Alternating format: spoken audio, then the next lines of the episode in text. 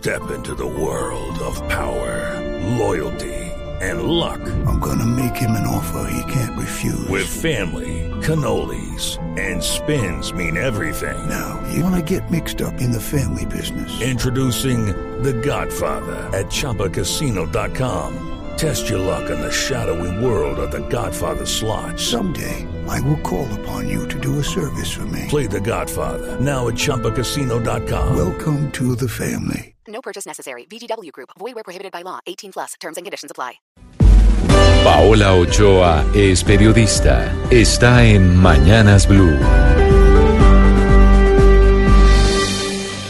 6 de la mañana, 29 minutos y tal y como se veía venir, arrancó oficialmente el pulso para el aumento del salario mínimo del próximo año, un pulso que estará en un rango entre el 4 y el 12% de aumento, siendo el primero la propuesta de los empresarios y el segundo la propuesta de algunos sindicatos que arrancan incluso divididos entre ellos mismos, pues mientras la CUT propone un incremento del 12%, la CGT hace lo propio con el 10 y la CTC con una cifra del 10.32%, lo que significa que ni siquiera los propios sindicatos se han logrado poner de acuerdo entre ellos, pues los separa una diferencia de casi 16 mil pesos. Un mal augurio de cara a una negociación que siempre es muy complicada y que históricamente muchas veces ha terminado por decreto. No obstante, en esta ocasión se trata de una de las promesas de campaña de Iván Duque y del Centro Democrático que prometieron aumentar los salarios para la gran mayoría de los colombianos y por eso por primera vez el gobierno va a destapar sus cartas en medio de una negociación de salario y se va a lanzar con una cifra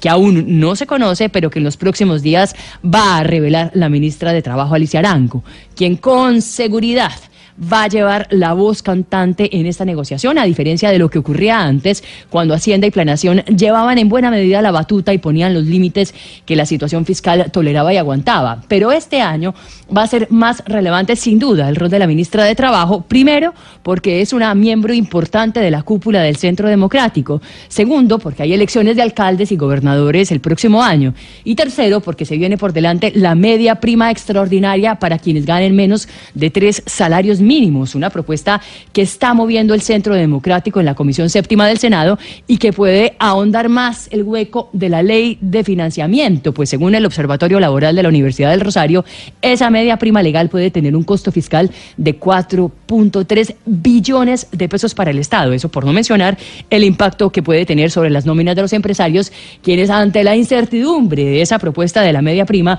prefirieron irse por lo bajo y proponer un aumento del salario mínimo del 4% para el próximo año.